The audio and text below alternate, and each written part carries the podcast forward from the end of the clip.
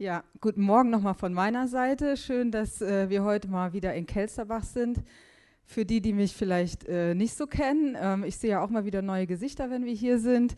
Der Volker und ich, wir sind in 2007 von euch als Gemeinde nach Montenegro als Missionare ausgesendet worden, waren dort äh, 14 Jahre und sind jetzt pünktlich zu Corona wieder zurück nach Deutschland umgezogen und leben jetzt in der Nähe von Heidelberg und äh, sind immer noch Teil von o OM, also mit der Missionsgesellschaft, mit der wir ausgesendet worden sind. Volker hat auch noch äh, eine Teilzeitstelle als Pastor in einer freien Gemeinde in Heidelberg.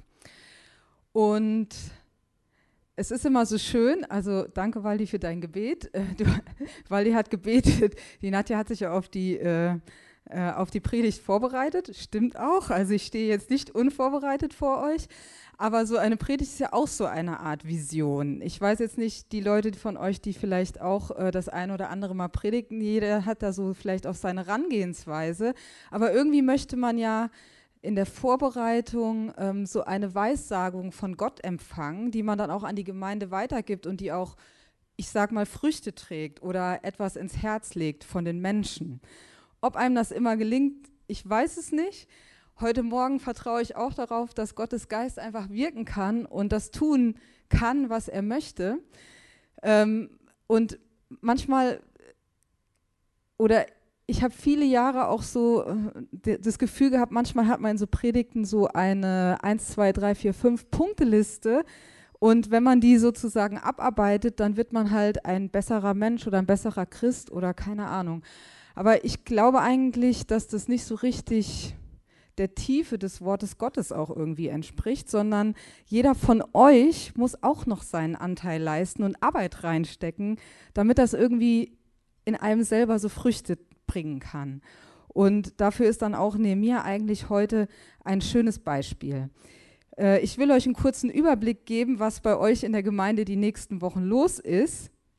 Das sehen wir hier auf der Folie. Also ihr habt jetzt diese Themenserie Nehemia, die nächsten fünf Wochen vor euch. Und das ist einmal heute die Kraft einer Vision. Und wir werden uns das Kapitel 1 und 2 von Nehemia angucken. Danach geht es um Ausdauer. Und ich habe eben erfahren, der Michi wird dazu äh, was sagen nächste Woche im Kapitel 3 und 4. Dann geht es weiter mit zum gemeinsamen Dienst privilegiert. Und dann finde die Quelle echter Begeisterung. Und als letztes soll dann so eine Art Visionssonntag der Petrusgemeinde auch irgendwie im Fokus stehen, wo vielleicht ihr als Gemeinde auch nochmal gemeinsam schaut, äh, was sehen wir denn so in der Zukunft hier in unserer Gemeinde oder wo ist auch unser Fokus drauf? Und ähm, ich bin gespannt, was dann an diesem Visionssonntag sozusagen dabei rauskommt. Da ich jetzt heute mit der Predigtserie anfange, habe ich gedacht, ist es gut, wenn wir kurz gucken äh, und das Buch Nehemia auch in der Bibel sozusagen einordnen. Ähm, ich weiß nicht, ob man das erkennen kann, es ist sehr klein, aber es ist einfach eigentlich nur ein Zeitstrahl, äh, wo im Alten Testament sozusagen ähm, dann Nehemia und auch Esra, die gemeinsam quasi gelebt haben, unterwegs waren. Und es ist relativ viel am Ende, also dieses äh, Lilane, ähm, Im Prinzip muss man es, das Buch Esra und das Buch Nehemia als einen gesamten Text ähm, betrachten. Das wurde irgendwann mal kirchengeschichtlich halt in zwei Bücher getrennt, aber ursprünglich sind die Schriften quasi gemeinsam zu sehen. Man kann das auch nicht so richtig voneinander trennen, weil im Prinzip der Esra hat halt sehr stark am Tempel gebaut und sich darum gekümmert, dass da wieder äh, Gold und äh, alles Mögliche reinkam. Und der Nehemia kümmert sich dann sozusagen um die Außenfassade des Tempelgeländes. Aber das, diese beiden Bücher gehen Hand in Hand. Und während dieser Zeit, also während Nehemia und auch Esra ähm, diese ganzen, sage ich mal, Bauarbeiten am Tempel ausführen, währenddessen sind auch die Propheten Sahaja und Maleachi aktiv.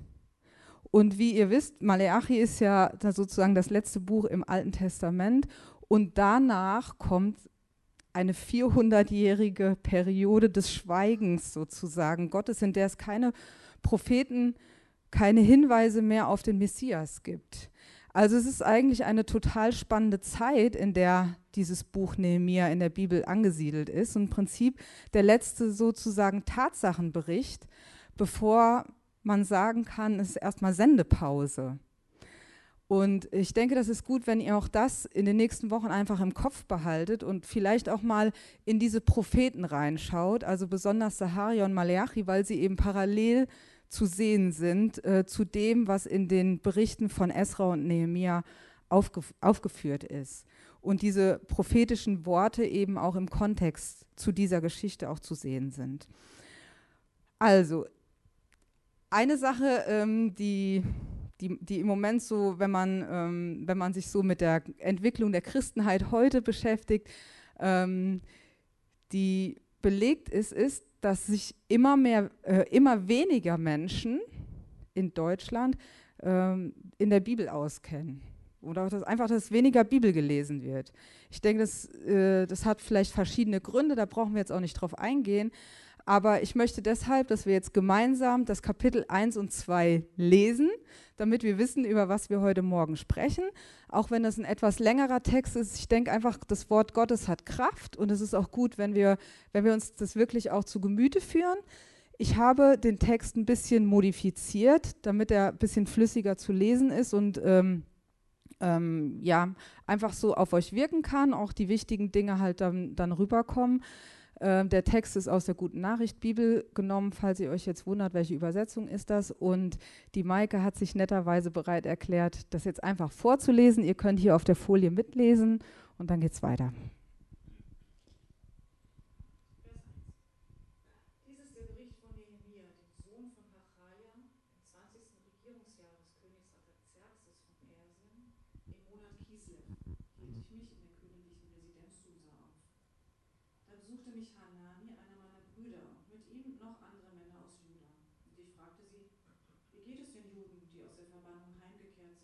geht es weiter. Zurückgekehrten leiden bittere Not. Man beschimpft sie. Von der Stadtmauer Jerusalems sind nur noch Trümmer übrig. Die Tore liegen in Schutt und Asche. Als ich das hörte, setzte ich mich hin und weinte. Ich trauerte tagelang, fastete und betete. Ach Herr, du Gott des Himmels, du großer und ehrfurchtgebietender Gott, du hältst deinen Bund mit uns und erweist allen deine Güte, die dich lieben und nach deinen Geboten leben. Ich bekenne dir, dass wir gegen dich gesündigt haben, auch ich und meine Verwandten. Bitte erhöre doch mein Gebet und das Gebet aller, die dir dienen und dich ehren wollen. Und wenn ich meinem König vorspreche, dann hilf mir, dass ich ein offenes Ohr bei ihm finde. Denn ich war der Mundschenk des Königs. Vier Monate waren seither vergangen. Eines Tages, als ich dem König Adaxerxes beim Essen Wein einschenkte und ihm den Becher reichte, fiel ihm auf, dass ich traurig aussah. Das war der König gewohnt. Und darum fragte er mich, warum siehst du so bedrückt aus? Du bist doch nicht etwa krank? Nein, irgendetwas belastet dich. Ich erschrak heftig und antwortete, lang lebe der König. Wie könnte ich fröhlich sein, wenn die Stadt, in der meine Vorfahren begraben sind, zerstört ist Tore in Schutt und Asche liegen? Da fragte mich der König, worum bittest du? Ich flehte zu Gott des Himmels, dann sagte ich, mein König, wenn du es für richtig hältst und wenn du mir vertraust, dann sende mich nach Juda in die Stadt, in der meine Vorfahren begraben liegen. Ich möchte sie wieder aufbauen. Der König, neben dem die Königin saß, fragte mich, wie lange soll deine Reise dauern? Wann bist du wieder zurück? Als ich ihm einen Zeitpunkt nannte, stimmte er zu. Dann bat ich ihn, mein König, wenn du möchtest, so gib mir bitte Briefe, damit sie mir die Durchreise nach Juda gestatten. Der König gab mir die Briefe, denn Gott stand mir bei. Schließlich kam ich nach. Nach drei Tagen brach ich mitten in der Nacht auf, rund um die Stadt, begleitet von einigen Männern. Ich erzählte niemandem, welche Aufgabe Gott für mich für Jerusalem ans Herz gelegt hatte.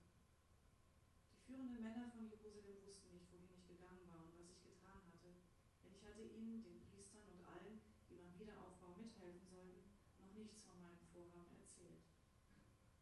Jetzt aber sagte ich zu ihnen, ihr seht selbst unser Elend. Jerusalem ist ein einziger Trümmerhaufen. Die Stadttore liegen in Schutt und Asche. Kommt, lass uns die Mauer wieder aufbauen, damit wir nicht länger dem Gespött der Leute preisgegeben sind. Ich erzählte ihm, wie Gott König von Persien mir versprochen hatte. Da erklärten sie, gut, wir wollen beginnen und machten sich entschlossen an die Arbeit. Der Gott des Himmels wird unser Vorhaben gelingen lassen. Wir tun nur, was er von uns möchte. Darum werden wir mit dem Bau beginnen.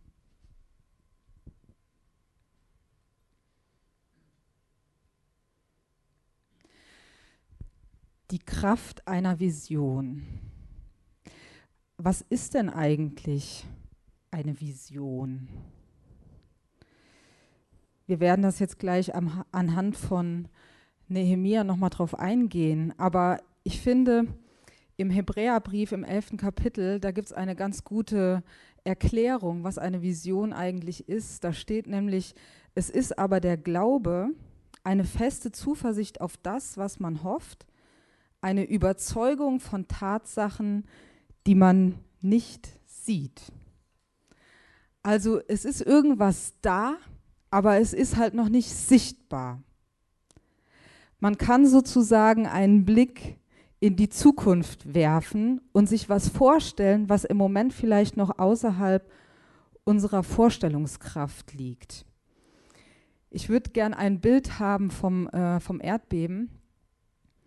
Das ist eine, äh, in einer Stadt in der Türkei und ich fand das eigentlich ein gutes Bild für die Kraft einer Vision, weil ich glaube, es ist eigentlich super passend, dass wir heute über Nehemia sprechen, weil ähm, wir sehen im Moment Trümmer, Schutt und Asche in Türkei und Syrien überall von diesem Erdbeben zerstört und man kann sich eigentlich vorstellen, in was für einer Situation der Nehemia dann nach Jerusalem gekommen ist, wo einfach alles kaputt war. Und ich fand in diesem Bild einfach schön, Ihr seht vielleicht diese riesige Zerstörung und dann gibt es da aber so einen kleinen Sportplatz, der irgendwie überlebt hat. Und da hat einer äh, dann einen Sonnenschirm aufgestellt, eine Bierzeltgarnitur und das, was sie da halt hatten, irgendwie Getränke oder vielleicht auch ein bisschen Essen, an die Menschen verteilt, die das in der, in, in der Sekunde irgendwie brauchen. Und das ist doch ein Bild von einer Vision. Ich glaube, in, so einem, in so einem Katastrophenmoment, da werden in vielen Menschen Visionen geboren, die über sie, sich selbst sozusagen hinauswachsen, wo man denkt, diese Not, dieses Leiden, das kann ich doch nicht einfach ignorieren. Ich muss doch irgendwas tun. Und wer auch immer diesen Sonnenschirm eben aufgestellt hat, hat gedacht, ich kann jetzt nicht die Hochhäuser aufbauen, aber ich habe eine Bierzeltgarnitur, einen Sonnenschirm und was zu trinken und das kann ich tun. Und ich finde das für uns auch im Kopf zu behalten. Wir, wir sollten nicht warten damit, dass irgendwie Google Maps vor uns erscheint und der Herr mit dem Finger irgendwie sagt, äh, da sollst du jetzt hingehen und das sollst du tun, sondern vielleicht ist einfach eine Not zu erkennen diese Not zu einer Leidenschaft in seinem eigenen Herzen werden zu lassen und dann was dagegen zu tun. Wie ist denn eigentlich das so beim Nehemia gelaufen mit dieser Vision? Im Vers 4 steht, dass als Nehemia hört, dass alles in Schutt und Asche liegt und dass es wirklich eine große Not gibt in Jerusalem, da steht, als ich das hörte, setzte ich mich hin und weinte. Ich trauerte tagelang, fastete und betete. Komischerweise steht da nicht, ich packte meine Koffer und ging sofort los. Hätte er ja auch machen können. Aber macht er nicht, sondern er nimmt dieses Anliegen für sich persönlich an und er, er, er beschäftigt sich, er lässt das sozusagen in sich arbeiten. Er weinte, er trauerte tagelang, er fastete und er betete. Wir haben im Moment in unserer Gemeinde so ein bisschen ein, ähm, eine, also die letzten Wochen einfach den Impuls gehabt, dass es wichtig ist, wieder so auch Beten und Fasten zu etablieren und es auch als so eine geistliche Disziplin zu sehen. Und ich möchte euch das auch einfach ans Herz legen. Wenn ihr vielleicht irgendwas habt, was ihr in eurem Herz bewegt, äh, dann fangt auch an, erstmal dafür zu beten und zu fasten, bevor ihr irgendwie einen aktiv äh, Plan macht, äh, wie man vielleicht dieses Anlegen, wie man dem vielleicht begegnen kann. Dann geht es weiter, dass der Nehemia, nachdem er ähm, gebetet und gefastet hat, in seinen Gebeten sagt, ich bekenne dir, dass wir gegen dich gesündigt haben, auch ich und meine Verwandten. Der Nehemiah, der nimmt sich auch Zeit zur Buße. Er möchte, dass alles, was vielleicht zwischen ihm und dem Reden Gottes stehen könnte, dass es ausgeräumt wird. Er sagt, wir haben auch wirklich Sachen falsch gemacht und wir, wir bitten dich um Vergebung. Und durch diese Umkehr, durch diese Buße, kann er sich wieder so im Gehorsam zu Gott bewegen und auch von ihm hören und empfangen. Und das Interessante ist also, da kommt äh, sozusagen sein Bruder kommt zu ihm, er sagt, wie die Situation in Jerusalem ist. Der Nehemiah be beschäftigt sich damit, er fastet, er betet und dann vergehen vier Monate, bis er sozusagen seinen ersten aktiven Schritt tut. Also er macht es nicht sofort, sondern wie gesagt, er nimmt sich Zeit, er plant, er vielleicht hat er sich eine Strategie ausgedacht, wie man dieser Not begegnen kann, was überhaupt alles äh, dazugehört, wenn er irgendwie nach Jerusalem gehen, gehen sollte. Und dann steht im Kapitel 2, vier Monate waren seither vergangen. Also er hat es gehört, dann vergehen vier Monate und dann hat er die Gelegenheit, beim König was zu sagen und sein Anliegen vorzubringen. Und er, er geht dann zum König und er sieht traurig aus. Und der König sagt, warum siehst du denn so äh, bedrückt aus? Also bist du traurig? Das kenne ich gar nicht von dir. Und da steht, der Nehemiah erschrak heftig. Und der ist nicht erschrocken, weil es so, äh, weil der König ihn das irgendwie fragt, sondern es war eigentlich damals in der Kultur verboten, dass ein Bediensteter des Königs, wenn der ein Fest gefeiert hat, dass er traurig aussah. Darauf stand nämlich Todesstrafe. Wenn du jetzt zum König gegangen, also Nehemiah hat was riskiert, indem er zum König geht und ihm sozusagen blanko seine Emotionen zeigt weil es eigentlich verboten war. Er, er, hatte eigentlich nicht die Freiheit, beim König traurig auszusehen. Und deshalb erschreckt sich äh, der Nehemiah, weil er noch nicht so richtig sicher ist, wie jetzt der König darauf reagieren wird. Aber in, er lässt sich von dieser Angst eben in diesem Moment nicht bestimmen, sondern er weiß, jetzt ist mein Moment gekommen, jetzt muss ich auspacken, jetzt darf ich das nicht mehr zurückhalten, sondern jetzt muss ich dem König einfach sagen, wie die Dinge sind. Und er sagt, wie kann ich fröhlich sein, wenn, wenn meine Heimatstadt in Schutt und Asche liegt? Das geht ja überhaupt nicht. Und dann sagt der König, worum bittest du mich? Und nach diesem Satz, worum bittest du mich, steht nicht direkt die Antwort von Nehemiah, sondern da steht so ein kleiner Gedankenabsatz, woran man auch festmachen kann, dass der Nehemiah hat diesen Bericht selber verfasst. Da steht nämlich, ich flehte zum Gott des Himmels. Ich weiß nicht, ob ihr schon mal in einer Prüfungssituation wart oder wenn ihr vielleicht eurem Chef was Kritisches sagen musstet, dass man so innerlich betet, jetzt Gott, gib mir jetzt die richtigen Worte oder gib mir den Mut, es jetzt zu sagen ich weiß nicht, ob ihr da irgendwie eine Situation oder so im Kopf habt. Ähm, mir fallen da einige Situationen ein, wo man so eine Art Stoßgebet dann gen Himmel schickt. Und ich glaube, das ist auch die Situation, in der der Nehemia gerade ist. Er schickt so ein Stoßgebet und sagt, Gott, jetzt steh mir einfach bei und ich muss jetzt einfach sagen, dass ich hier eigentlich weg will. Und dann sagt der Nehemia sein Anliegen und sagt, ich, ich will einfach ähm, meinen Leuten helfen und möchte nach Jerusalem reisen. Und dann fragt der König, wie lange wird denn die Reise ungefähr dauern? Ich weiß nicht, was der Nehemiah geantwortet hat. Zwischen 52 Tagen und zwölf Jahren. Ähm, ja, keine Ahnung. Also die Planung, ich weiß nicht, was er da geantwortet hat. Aber letztendlich in den, in den Kapiteln später sehen wir eben, dass er dann zwölf Jahre weg war. Und ähm, ich weiß nicht, ob er gut geplant hat oder eher wie beim BER oder so gesagt hat, ja, kann ich noch nicht sagen, könnte bis zum Ende meines Lebens sein oder so.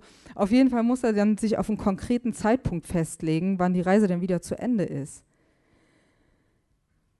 Und anscheinend hat er den richtigen Zeitpunkt gewählt und äh, Gott hat ihm richtig, den richtigen Impuls gegeben, das Richtige zu sagen. Wir wissen nicht, wie lange er jetzt gefragt hat. Und dann sagt der König, ja, ist alles klar, du kannst gehen. Und dann gibt er ihm noch Briefe mit, ähm, damit er sozusagen die Unterstützung hat äh, und äh, durch die Provinzen eben reisen kann bis nach Jerusalem.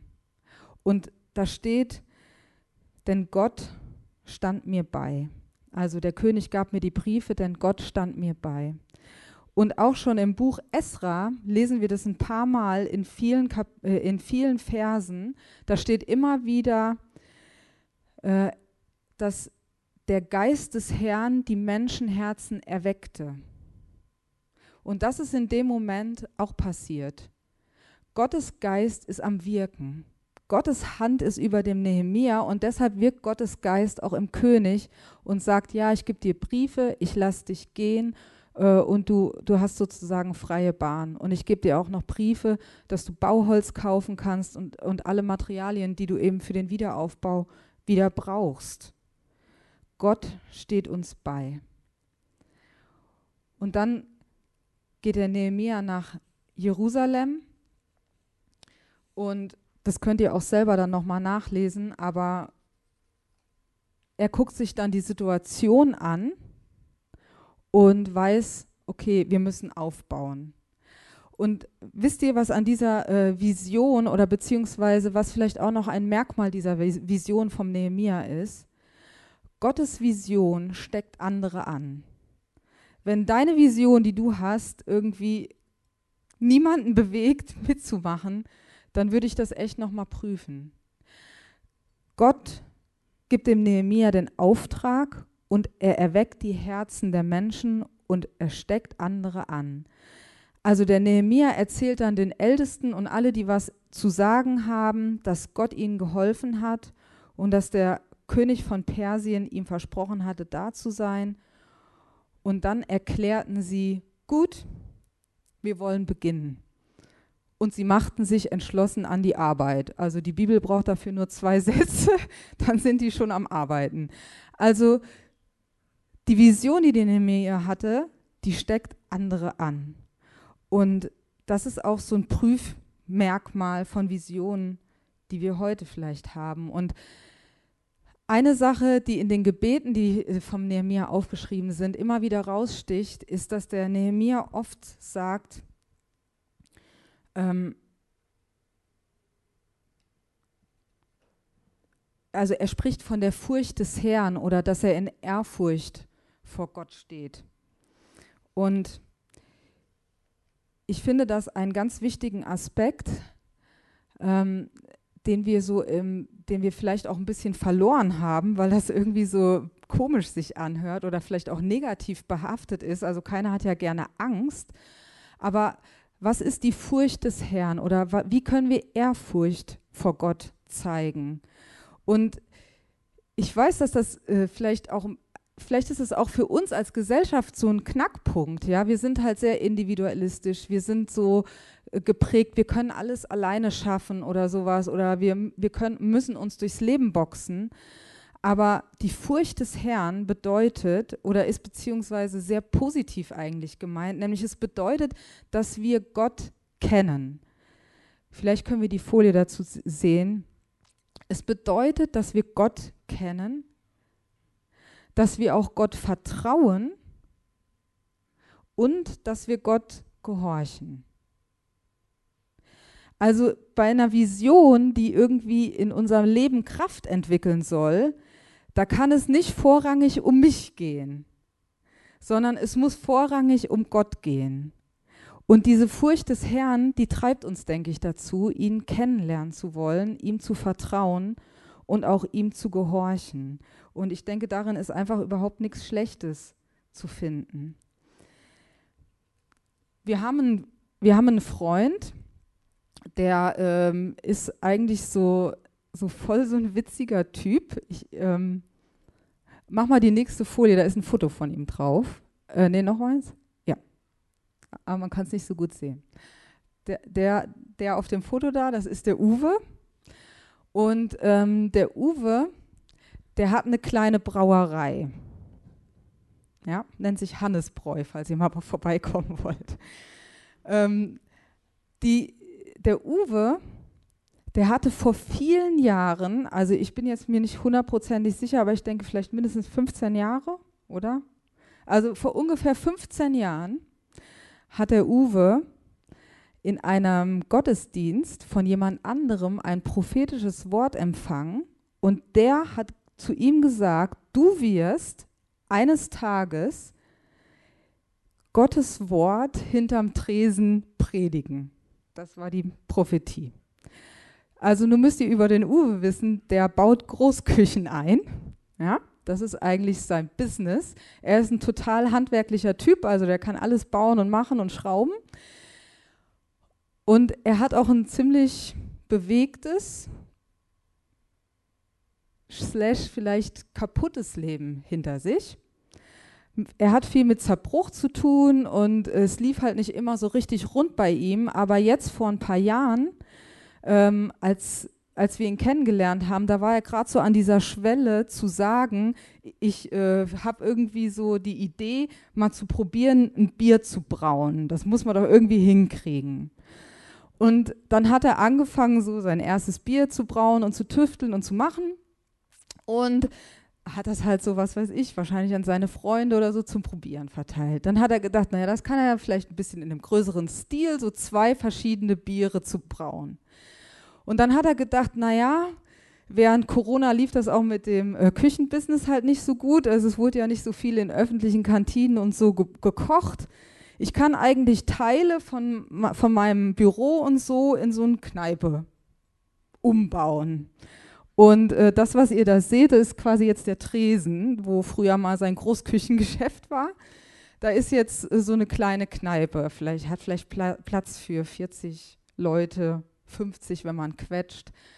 Ähm, und hat dann gedacht, naja, er, äh, er versucht das mal. Und nur Bier zu brauen wäre jetzt irgendwie zu wenig, aber ähm, als, er, als er dann auch einen Volker vor allen Dingen so als Freund kennengelernt hat, hat er ihm von dieser Prophetie erzählt und der Folger hat gesagt, ja, okay, super. Wann wird denn bei dir gepredigt? Jetzt bist du ja nur beim Bier, aber gepredigt wird ja jetzt hier noch nicht. Und da hat er gedacht, ja, ist eigentlich stimmt, und aber wie soll ich das machen und so, und ich kann ja auch nicht so gut. Und ähm, dann haben wir während während Corona war das ja dann sozusagen verboten, irgendwie in, in Innenräumen zu singen und so. Haben wir gesagt, ja, können wir nicht, also er hat auch einen großen Hof, wie so einen kleinen Biergarten umgebaut, können wir nicht in deinem Biergarten äh, Lobpreis machen? Ja, gut, ja, gute Idee. Dann haben wir so ein bisschen äh, halt ab und zu bei ihm da in dem Biergarten Musik gemacht. Und da hat er gesagt, ja, wir könnten doch eigentlich auch, ähm, ja, wenn, wenn wir so vielleicht ein, zweimal im Jahr, dass wir so ein Event in meiner Kneipe machen. Irgendwas halt, ähm, wo, wo man so halt über Gottes Wort spricht. Und ähm, wir, wir haben jetzt eigentlich die letzten drei Jahre immer Heiligabend bei ihm in der Kneipe gefeiert, weil ähm, wir dort einen Gottesdienst gemacht haben und sich da einfach Leute einladen lassen, die halt sonst zu seinem Ausschank kommen. Er lädt immer so lokale Bands ein und macht halt alle 14 Tage Ausschank von seinem Bier und äh, mit irgendeiner Live, mit irgendeiner Live-Musik. Und äh, ja, so die, das erste Mal war es so verhalten, waren vielleicht so 15 Leute, haben sich einladen lassen zu kommen. Und äh, jetzt dieses Jahr an Heiligabend war die Bude echt brechend voll. Und wir hatten einfach die Gelegenheit mit Leuten, die sich niemals in irgendeinen Gottesdienst einladen lassen würden, ja, einfach Gottesdienst zu feiern. Also äh, klar, auf seine Art, wie, ihr seht ja, wie er aussieht, so war auch der Gottesdienst, aber es war richtig cool. So, ja, so, ähm, ja, kannst du mir noch, so, wir reden gerade über die Weihnachtsgeschichte, ja, kannst du mir noch einen Glühwein bringen, so. Aber es war richtig, richtig, richtig schön. Und das ist irgendwie so eine Vision, wie die entsteht. Manchmal nicht von heute auf morgen. Beim Nehemia waren halt vier Monate, wo er das so bearbeitet hat. Beim Uwe war es halt so richtig ein prophetisches äh, Wort, was zu ihm gekommen ist. Und dann hat es aber auch erst mal 15 Jahre gedauert, ähm, bis es irgendwie eine Theke bei ihm gab. Ja, also ihr seht schon, es ist zwar schön, wenn wir so den Übertrag versuchen, ähm, so heute, äh, wenn ihr diese und diese und diese Schritte befolgt, bekommt ihr auch eine Vision, aber sorry, so wird das wahrscheinlich nicht laufen, weil Jesus redet eben auf vielerlei Weisen zu uns, zu jedem von euch ganz individuell. Das kann ich jetzt von hier heute Morgen leider auch nicht irgendwie ausklamüsern. Der Nehemia, als er von seinem äh, Bruder erfahren hat, dass Jerusalem in Schutt und Asche lag, da war das nicht das erste Mal, dass er irgendwie über den Gott Israels nachgedacht hatte. Der, er betet nämlich auch über das Volk, über, ähm, über Mose. Also er kannte sich in den Schriften aus. Wie könnt ihr denn verlangen, dass ihr eine Vision von Gott empfangt und euch nie mit Gottes Wort beschäftigt? Ihr müsst doch irgendwie, man muss doch erstmal so sein, sein Herz öffnen und man muss auch irgendwie so in diesen Flow des Heiligen Geistes reingehen. Das passiert nicht am Sonntagmorgen in einer halben Stunde, sondern jeder von euch, ihr müsst, müsst euch alleine ganz für euch auf die Suche machen und dann auch wieder gemeinsam als Gemeinde. Und ich würde gerne jetzt gerade mal fünf Minuten euch äh, ermutigen, dass wir eine kleine Übung machen. Und zwar möchte ich, dass ihr euch zu einem Nachbarn in eurer Reihe umdreht und entweder dem, der Person sagt, was die Person gut kann oder welches Talent ihr in dieser Person seht. Oder wenn ihr die Person vielleicht gar nicht kennt und äh, die Person neu für euch ist, dass ihr einfach mal vielleicht einen Impuls, den ihr über diese Person habt, einfach sagt. Irgendwas Freundliches. Also das ist, ist jetzt, denke ich, äh, also nicht fertig machen oder so, sondern vielleicht ein ermutigendes Wort, was ihr jetzt habt, sagt es. Also dreht euch einfach mal zu eurem Nachbarn und sagt ihm, warum ihr denkt oder in was er vielleicht begabt ist.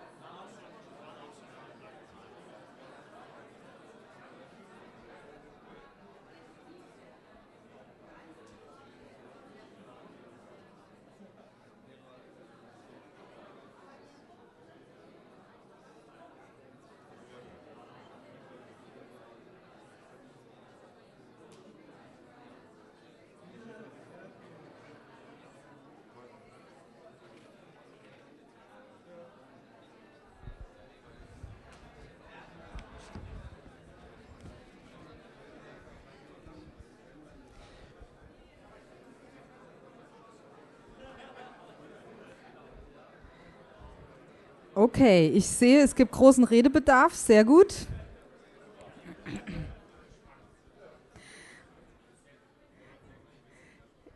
Ihr seid super herzlich eingeladen, nach dem Gottesdienst, wenn es Kaffee gibt, dieses Gespräch vielleicht nochmal fortzusetzen. Und das ist doch schön, wenn man was Schönes in jemand anderem entdeckt, oder? Und außerdem geht es auch runter wie Öl, wenn man irgendwie für was gelobt wird, was man gut kann. Und seid doch bitte nicht sparsam damit. Wir brauchen einfach Ermutigung, damit wir dranbleiben können. Unser Leben im Glauben ist nicht immer einfach, aber deshalb haben wir ja die Geschwister im Glauben, damit wir gegenseitig uns stärken können, wenn es vielleicht gerade mal eine, einen Down gibt. Und wenn einer gerade ganz oben schwebt, dann können wir den anfeuern und, ihm, und äh, ihn einfach unterstützen. Ich hab, da steht ja Leidenschaft und Talent und ich glaube, das sind auch zwei Sachen. Äh, wenn man irgendwie so einen Auftrag ausführen will, dann braucht man dafür eine Leidenschaft und für manche Sachen braucht man auch Talent. Also ich war auf einer, äh, auf einer Jüngerschaftsschule und da war ein junger Mann, der konnte weder ein Instrument spielen, noch konnte er besonders schön singen. Und dann hat er irgendwann zum Ende der Schule äh, uns gesagt, er hat, äh, er, er hat die Vision von Gott, äh, sich auf einer Worship-Schule anzumelden, also wo es um Lob, also Musik ging. Und dann kam so ein älterer Typ zu ihm und sagt, naja, wenn du dich da mal nicht verhört hast. Also ich weiß nicht. Ich bin froh, dass ich kein Bier brauen muss. Ich glaube, ich habe dazu null Talent. Aber ich kann dem Uwe zum Beispiel helfen bei den Sachen, die ihm halt eher schwer fallen. Er ist halt eher der Bierbrauer-Typ. Also ich glaube nicht, weil manche haben ja davor Angst, nee, ich will bloß nicht Gottes Vision hören, weil wer weiß, was der mit mir macht. Da muss ich Sachen machen, die ich überhaupt nicht kann. Nein, Gott hat uns ja auch Begabungen und Talente gegeben, nicht damit wir sie nicht benutzen und dann was völlig anderes machen, damit wir irgendwie eine mega Vision haben, aber doch eher damit unsere Talente und Leidenschaften damit wir damit über uns hinauswachsen und sein übernatürliches Wirken dann darin sehen können. Auf der nächsten Folie, da ist der äh, George Werver zu sehen. Vielleicht kennen ihn einige von euch. Ähm, er ist echt ein cooler Typ. Ich habe ihn ein paar Mal getroffen. Und er ist der Gründer von OM, also von der Missionsgesellschaft, mit der wir rausgegangen sind. Und gestern äh, bekamen wir eine E-Mail, die von ihm rundgeschickt wurde. Er ist mittlerweile 85 Jahre und sehr krank.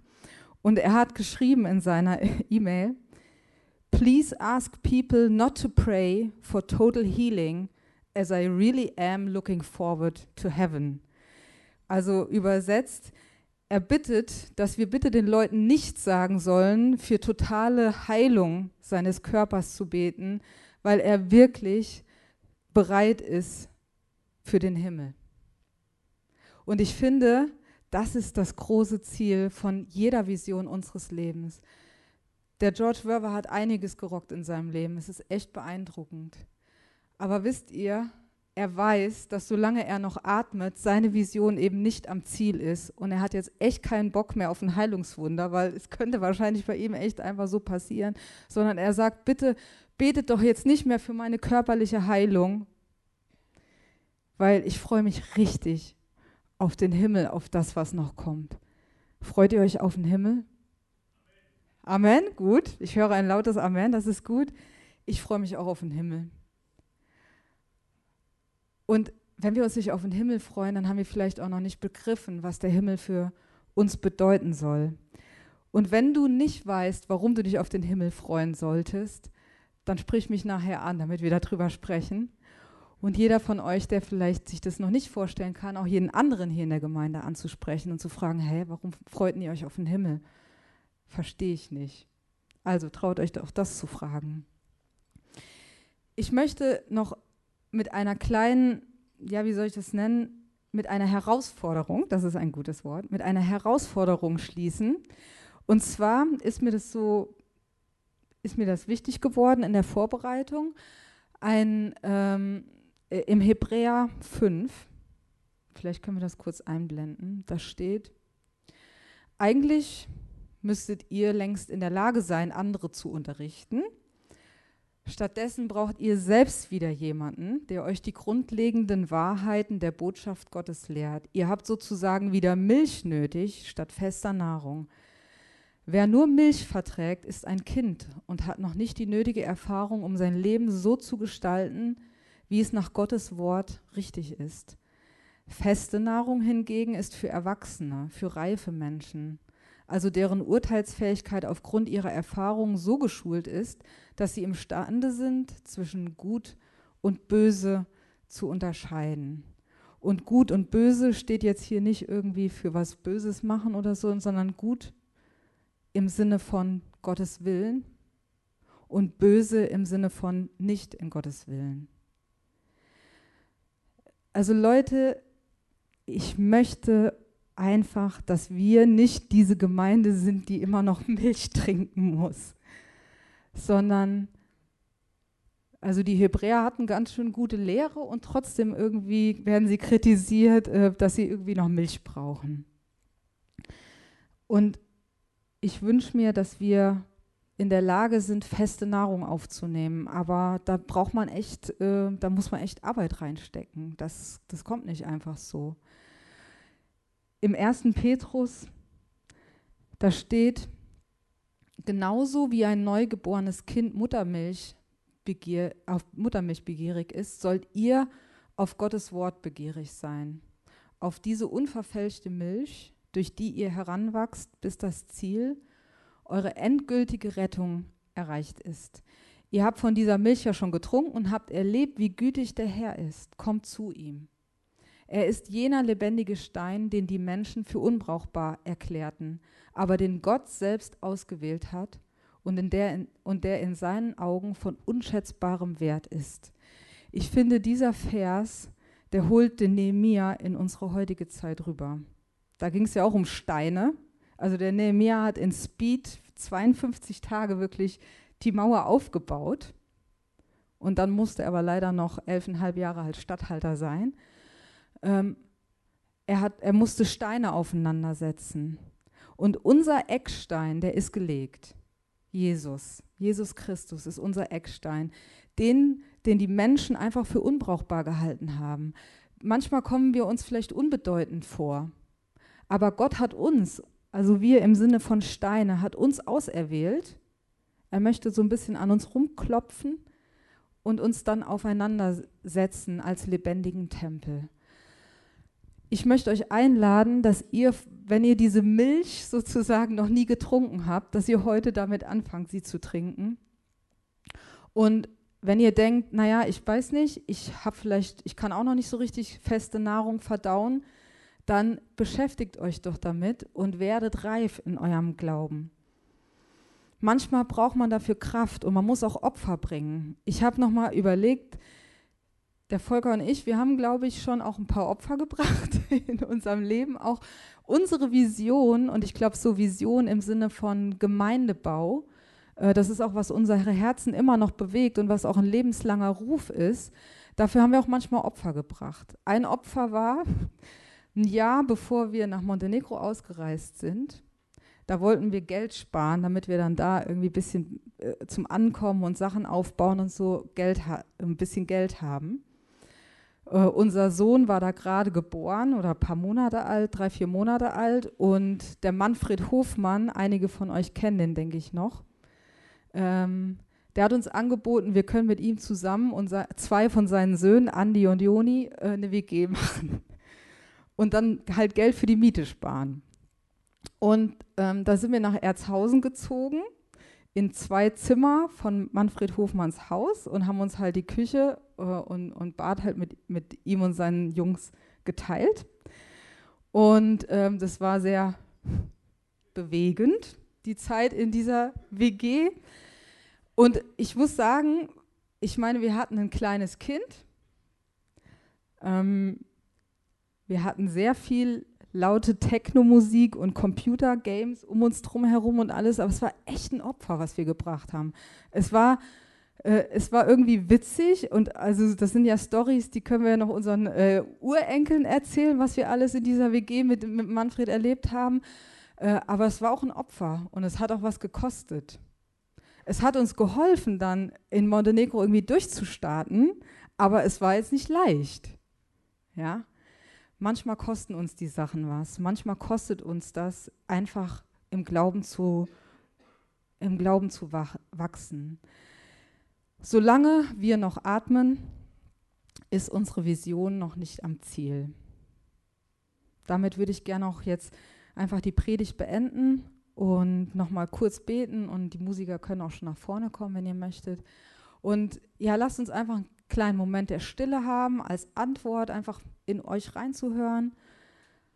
Und wenn ihr vielleicht auch den, den, den Wunsch habt, dass irgendwie Gott was Übernatürliches in eurem Leben tut, dann einfach auch die Leute zuzukommen, äh, die auch im Gebet stark sind. Ich denke, ihr kennt ja eure, ich sag mal, Pappenheimer hier und sprecht die doch an. Es ist auch voll cool, dass der Michael gleich noch was zu einem prophetischen Seminar sagen wird, weil ich finde, das passt super. Wir müssen echt auf Gottes Reden hören. Wir müssen seinen, seinen Geist in uns wirken lassen, uns nicht nur auf unsere eigenen Stärken ähm, irgendwie verlassen. Ja? Und dann kann Gott Großes in uns bewirken. Lass uns aufstehen und miteinander noch ganz kurz einen Moment der Stille haben.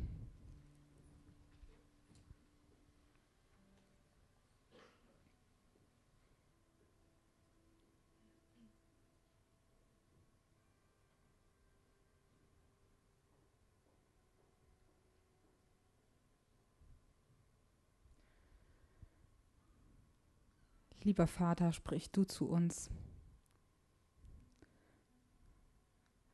Heiliger Geist, nimm unseren ganzen Körper, unseren Geist, nimm ihn ein und wir möchten zu deiner Ehre leben und deinen Wegen, in deinen Schritten wandeln.